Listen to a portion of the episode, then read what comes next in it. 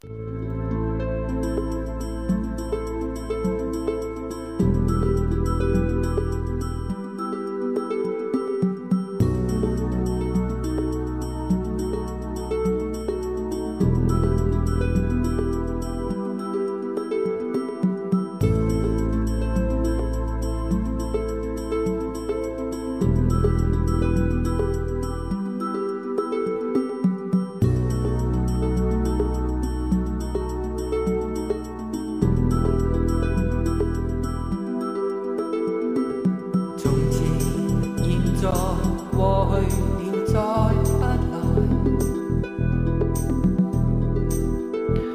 大家好，欢迎收听二幺六九七三，我是灯火阑珊的海岸。嗯，这个礼拜基本上七七八八的事情实在是太多了。然后最后呢，其实我已经从北京回来好久了，大概我们回来的是应该是四月三十号。想一想，说是不录节目不录节目，现在也差不多有半个月了。其实呢，在北京给我的感觉没有想象中的那么繁华，因为呢，嗯，好像去到北京以后，你会觉得好多人，然后你会没有太多的心情去关注这么多。我们每天呢就是在排练在北京的日子，嗯，其实在北京给我印象最深的就是满天飘舞的柳絮，因为柳絮啊，就是会。飘在你特别难受，然后你的鼻子里到处都会有那种飞舞的柳絮毛。嗯，其实说到柳絮，给我感触最大的就是，嗯，有一天我坐地铁一号线坐到了，我忘了是几号线了，坐到三里屯的时候，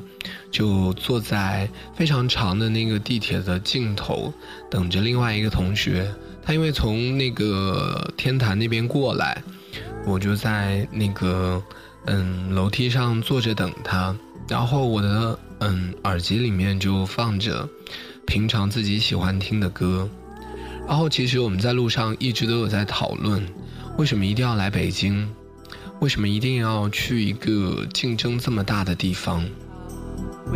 好像所有的年轻人都希望自己应该有一段北漂的经历。其实，真的在我去了北京之后，我也希望自己在毕业之后，可能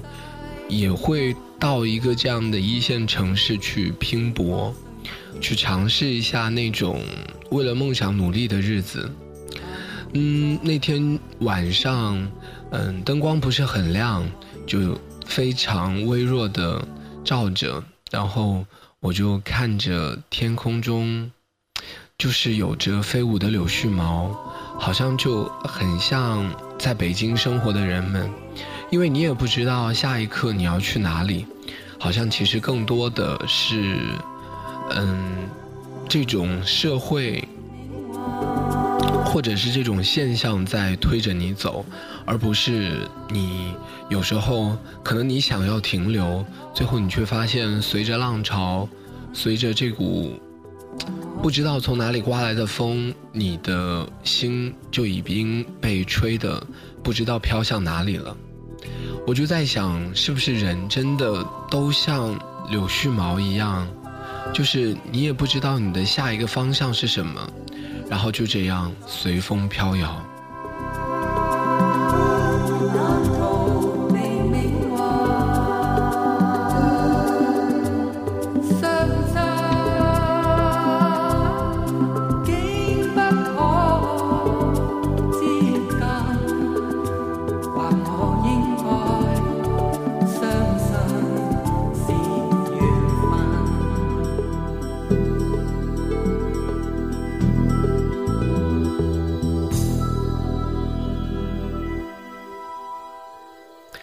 说起来还真的是有点怂，因为从小到大，嗯，好像还没有怎么正式的去过北京。但是我妈跟我说，其实我小时候是去过的，可能但是因为太小了，自己也不知道。嗯，我觉得其实这一段经历呢，真的非常的特别，因为我们，嗯，一个月在一起，大家就互相都是在，嗯，排练，然后听每天都在排练，从早上十二点到晚上十二点，从来都没有停过。然后大家都在紧锣密鼓的这种排练当中，感情自然也会非常的深厚。直到最后一天我们离开北京的时候，心里面都会有一些不舍。我们去了天安门，在天安门广场跳着那些非常怂蛋的舞。其实我在想。等我若干年以后，如果有一次再会去到北京，再去到天安门的时候，一定会想到那种就是大家曾经这么年轻一起二逼的日子。一群人呢，其实大家都不算在平常生活中特别有交集的一群人，就是因为某一个演出把大家都纠结在了一起，然后最后你会发现。当一切结束的时候，尽管，嗯，你在排练的过程中会抱怨，嗯，就是为什么有这么多的事情，为什么会这么累，但是最后你还是会觉得，嗯，一切都是值得的。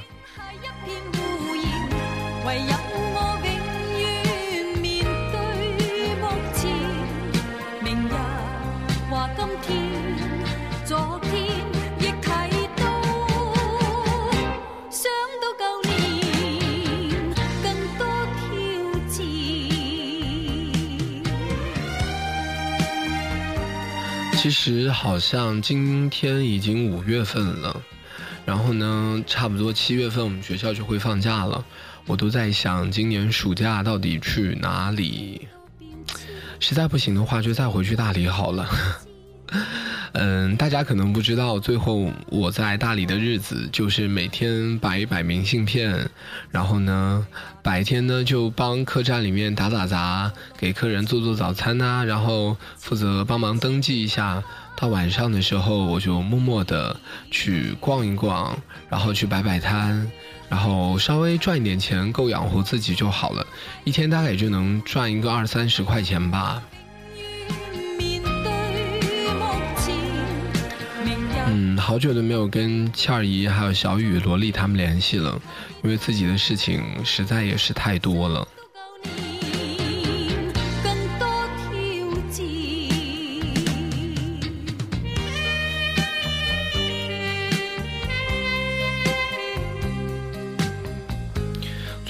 每天都在排话剧，嗯，因为剧本是自己写的，所以还是会比较认真。排出来的感觉就是演员他们自己，其实我有时候也在想，是不是应该检讨一下，就是到底是我的问题呢，还是演员的问题？就是怎么跟他们说呢？他们演出来的感觉都不太对，这个让我真的非常的蛋疼。下个礼拜就要给老师看了，如果还是这个乱七八糟的样子，我也不知道应该怎么办。啊，一想到这个就头疼。而且我觉得好像，嗯，越来越感觉就是，嗯，所有人在一起好像都被手机这个东西隔绝了你的交际圈。我不知道大家是不是一群人坐下来，然后就会很习惯的拿出你的手机，不管是在玩游戏或者是在刷朋友圈。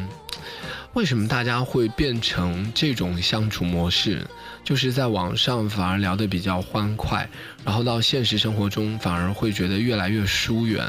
嗯，就已经习惯了大家隔着这种距离来聊天，好像大家的这种戒备心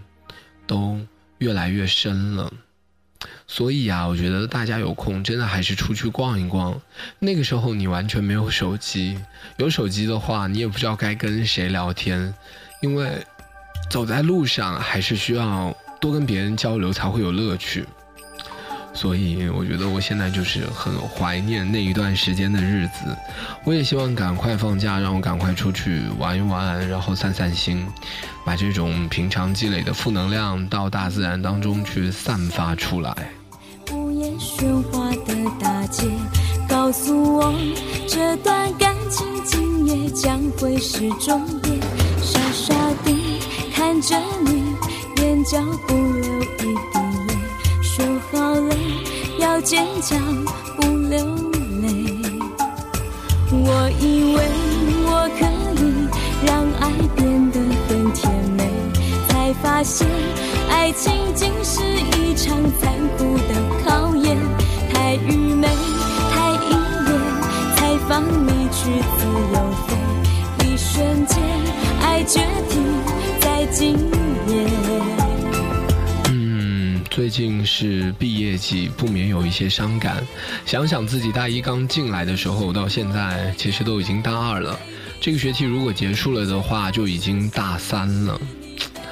嗯，我看着那些毕业的人，其实更多的不是担心找工作的问题，而是想的就是，我也常常在想，如果我大学毕业了，有什么事情值得我去回忆？后面发现好像有很多事情可以都，就是深深的印在我的脑海里，因为我的大学实在是太疯狂了，做的事情实在也太多了。想一想，好像大学就是应该结交一帮非常好的朋友，然后每天就是厮混在一起。我觉得，因为他们都比我大一届，所以其实当我大三的时候，他们就应该已经毕业了。我也不知道那段时间的日子会怎么样，所以我也不敢去想象。但是我觉得毕业的这种伤感是。不仅仅是大四的会感觉到，其实每一个在大学里面的学生，可能当你路过那一个拍毕业照的地方的时候，心里都会有特别多的感慨。因为其实毕业对于我们来说并不陌生啊，因为初中也会毕业，高中也会毕业，但是可能初高中毕业只能代表大家去另外一个地方上学了，但是大学毕业可能就真正着意味着你要走入到社会。我觉得，其实，在我的几段兼职，呃，就是兼职的过程当中，你会发现，社会可能真的跟大学特别不一样。让我真的让，嗯，让我真的特别有感触的就是，可能在，嗯，社会里，大家都很忙，大家可能真的没有办法去顾及到这么多。所以，如果大家有玻璃心的话，真的还是建议大家在，嗯。大学生活里面，尽量的把这种玻璃心降低到最低，因为如果你真的出了社会的话，大家都很忙，其实根本没有心思，也没有心力去，就是 care 一个人到底他今天的情绪是怎么样。如果真的有人能做到这样子的话，我觉得那绝对是真爱。可能到后面大家都。嗯，很累，所以最后都会考虑自己的一些感受。如果当你真的出到社会工作的话，嗯，可能大家根本不会 care 昨天发生了什么事情，他只 care 的就是当下你的工作状态到底对不对。不会再有人像高中或者是现在的生活一样，就你怎么了？然后嗯，今天不开心啊，那我们一起去。嗯，我们去看电影吧，然后怎么样？可能那个时候你就会意味着，嗯，你青春岁月里的象牙塔，可能真的结束了吧。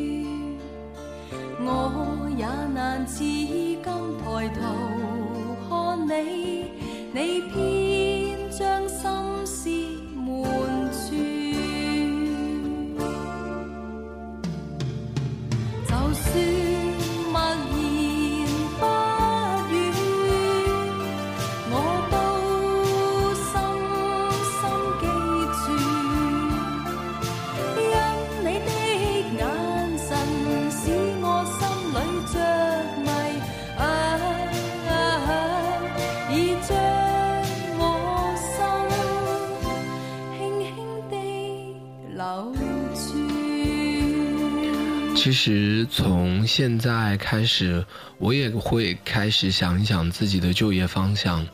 想一想，好像当初选择这个专业，更多的就是因为小时候的一种梦想，因为，嗯，从小是跟奶奶一起长大，奶奶很希望在，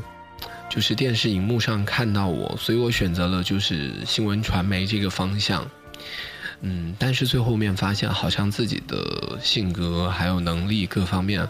好像真的是没有办法负担起这么一个宏大的梦想。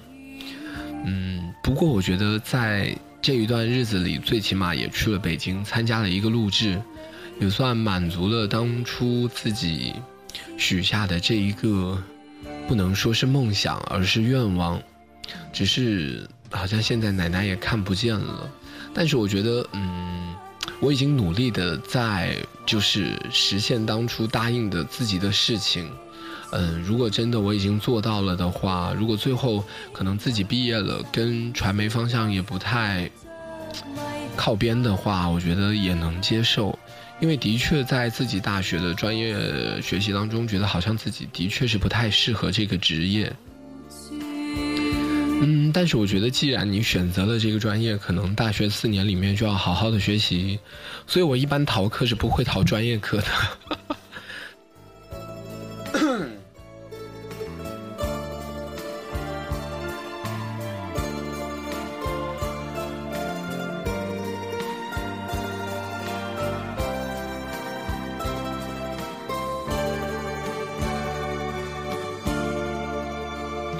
最近平常累一累的时候，呃，不不不，最最最近平常很累的时候，都会跟一个朋友聊天。说起来，我们的相识非常的凑巧，就是在荔枝上，然后最后面发现大家都聊得挺投机的，然后就加了微信。他现在呢人在日本，我也不知道他隔了多久之后才会听到这一期节目。但是我真心希望他在日本能过得好好的，然后尽快结束自己的这个学业，然后有空的话大家聚一聚。希望嗯，在相遇的那一天，嗯，像你说的，我们都能有最好的状态。希望大家不要就是最后，嗯，本来去北京的时候要找你，然后你觉得说可能状态不太 OK，嗯，但是我觉得就是这种状态的东西还是。没有说的那么玄乎其玄吧，反正两个人相遇就是一种很自然的状态，聊聊天，喝喝茶。我觉得可能对于我来说，嗯，朋友应该就是这个样子的，而不是两个人坐在一起，然后就开始，嗯，要陷入极度假嗨的这种状态当中，然后自己最后面也不知道自己在说些什么。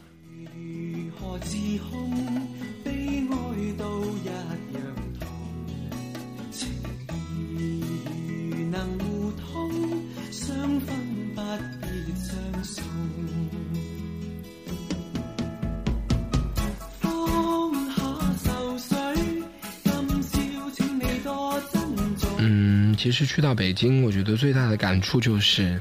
那里真的有了好多好多追梦的人，每个人都怀抱着，嗯，那种最单纯、最简单的梦想，去到一个充满着机会与挑战的大都市。大家都希望着幸运能够降临到自己的头上来，当然你也不知道最后面到底这件事情会变得怎么样。有人北漂漂成功了，也有人北漂最后面失败了。但是我觉得不管成功或者失败，最起码你曾经都努力过。所以或许有一天我也可能会踏上北漂的路，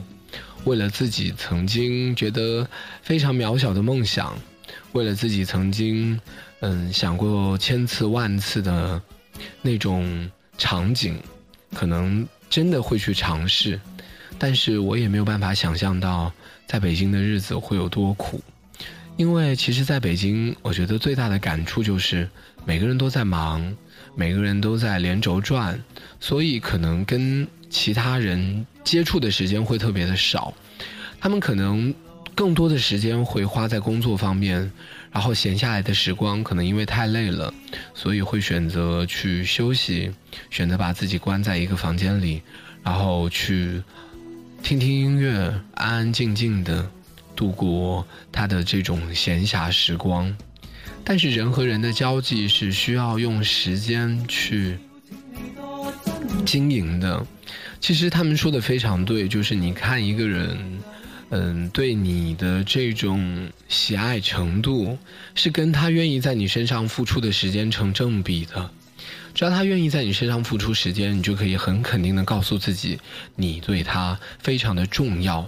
当然，如果他要是太忙，没有时没有办法在你身上付出更多的时间的话，也不代表说你不重要，只是可能说现阶段他觉得，嗯，他的工作要比你重要。所以，其实人和人之间，更多的需要的是理解，需要的是一种互相的关照。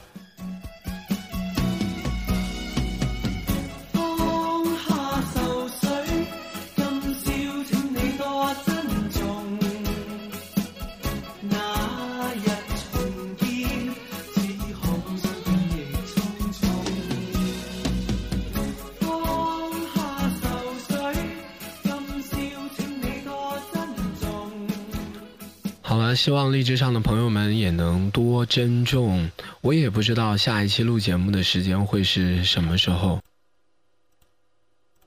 忍住说我爱你。我也希望大家的生活可以在，嗯，多姿多彩一点。也希望你能继续支持这一个电台。其实每一次的主题，我也不想太过于确定，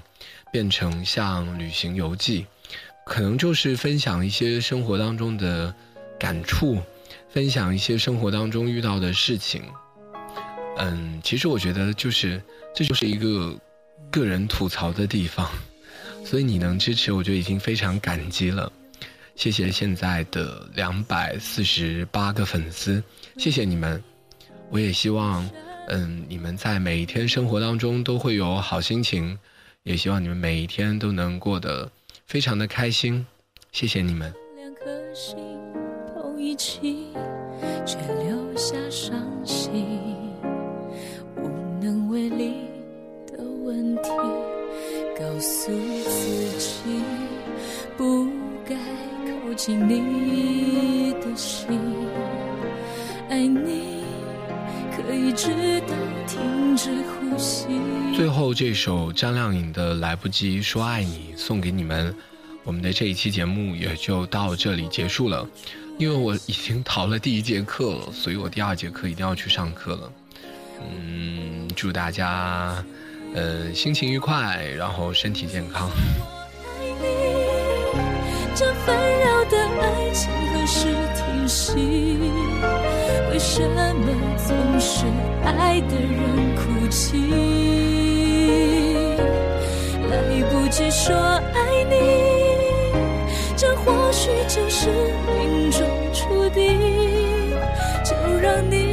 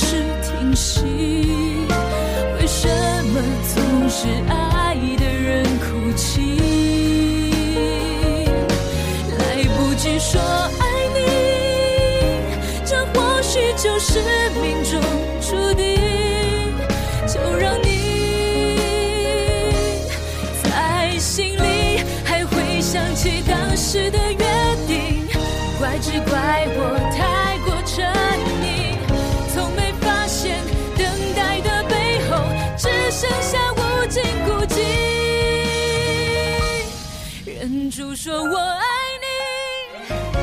这纷扰的爱情何时停息？为什么总是爱的人哭泣？来不及说爱你，这或许就是命中注定。